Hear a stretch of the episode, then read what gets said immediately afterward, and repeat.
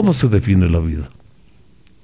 El término vida implica una unidad organizada capaz de metabolizar conjunto de reacciones y procesos bioquímicos que ocurren en una célula para transformar una sustancia. Son la base de la vida a escala molecular y permiten crecer, reproducirse y evolucionar.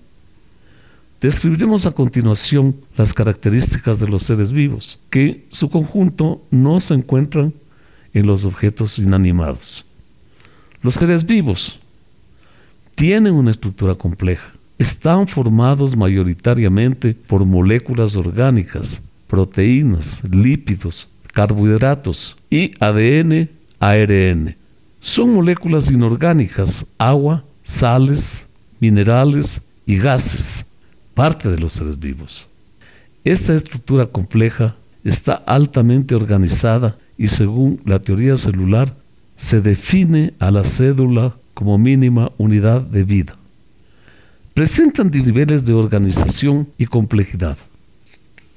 Aquellos organismos que consisten en una sola célula se los llama unicelulares. Por ejemplo, los protistas y son microscópicos.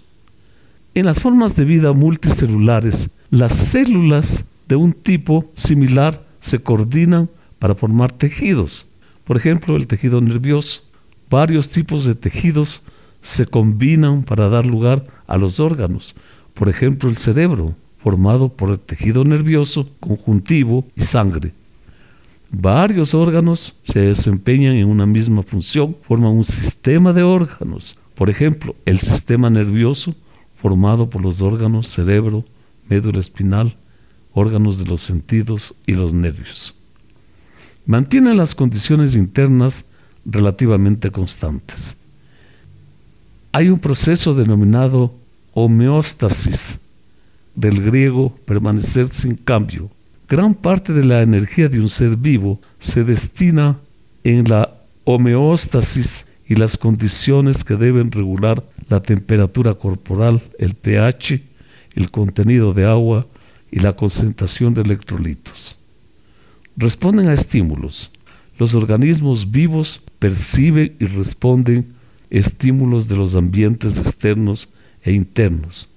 Los animales han desarrollado órganos sensoriales que les permite detectar, responder a la luz, los sonidos, sustancias químicas y otros. 5. Metabolizan. Obtienen y utilizan y convierten materiales y energía de su ambiente para metabolizarlo. Los organismos adquieren átomos y moléculas, nutrientes del aire, agua, suelo o de otros seres vivos.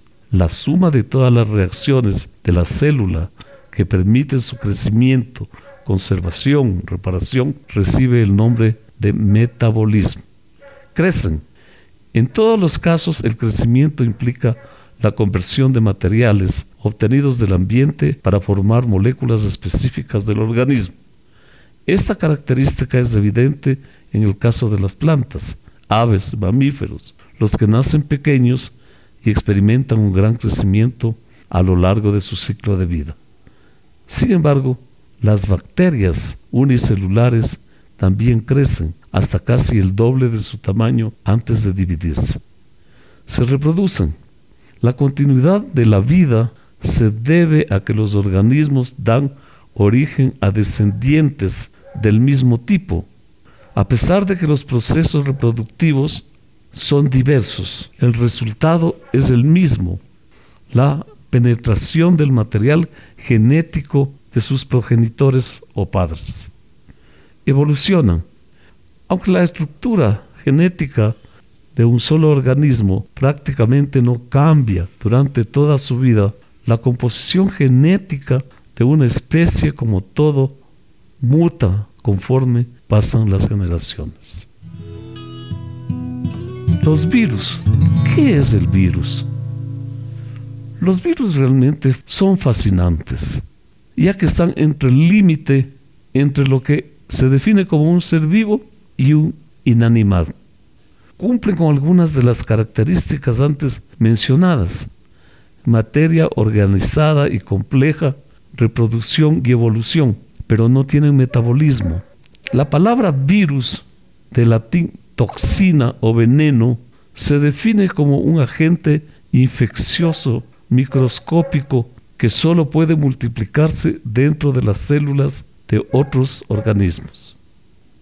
Son los causantes de muchas enfermedades, de animales y de humanos, como el resfriado, la gripe, la varicela, el sarampión, ébola, el SIDA, el SARS, entre otras. Ahora está también el coronavirus. Actualmente son temas de estudio de muchos grupos de investigación. Hay otras enfermedades que están siendo estudiadas para dilucidar un agente casual. Se estima que hay uno por 10 elevado a la 31 virus diferentes en la Tierra. El material genético y el método por el cual los virus se replican, se diseminan y varían entre muchos tipos. El óxido nítrico. Como consecuencia de la información de las terapias, comencé a leer otros temas relacionados con la revitalización, la alimentación y que seguiré leyendo para transmitirlo a mis amigos. El óxido nítrico es un gas. Sabemos de su existencia desde hace siglos. No lo conocíamos. Sabemos ahora que son los organismos animales los que son capaces de segregarlo. Los vasos sanguíneos segregan óxido nítrico o N para dilatarse y aumentar la corriente sanguínea. Nuestro cuerpo produce óxido nítrico para protegernos de las enfermedades cardiovasculares. Por eso, las farmacéuticas trabajan en el desarrollo de medicamentos que estimulan su formación en el organismo para prevenirlas. Y eso es muy importante, sobre todo si se tiene en cuenta que las enfermedades cardíacas son la principal causa de la mortalidad en el mundo y el 60% de los humanos sufren patologías de ese tipo serían fácilmente evitables si se estimula la creación de óxido nítrico, además de hacer ejercicio y mantener una dieta equilibrada, ya que muchísima gente muere de ataques al corazón a partir de los 50 años. Si la gente produjese óxido nítrico y llevase una vida sana, se podría incrementar la esperanza de vida potencialmente en un buen porcentaje. Se ha demostrado que los niveles altos de grasa saturada y los azúcares disminuyen la producción de óxido nítrico en el cuerpo, mientras que las grasas no saturadas, los aminoácidos omega 3, aumentan su formación. El cuerpo humano lo produce en alta dosis cuando su ritmo cardíaco aumenta, es decir, cuando hace ejercicio.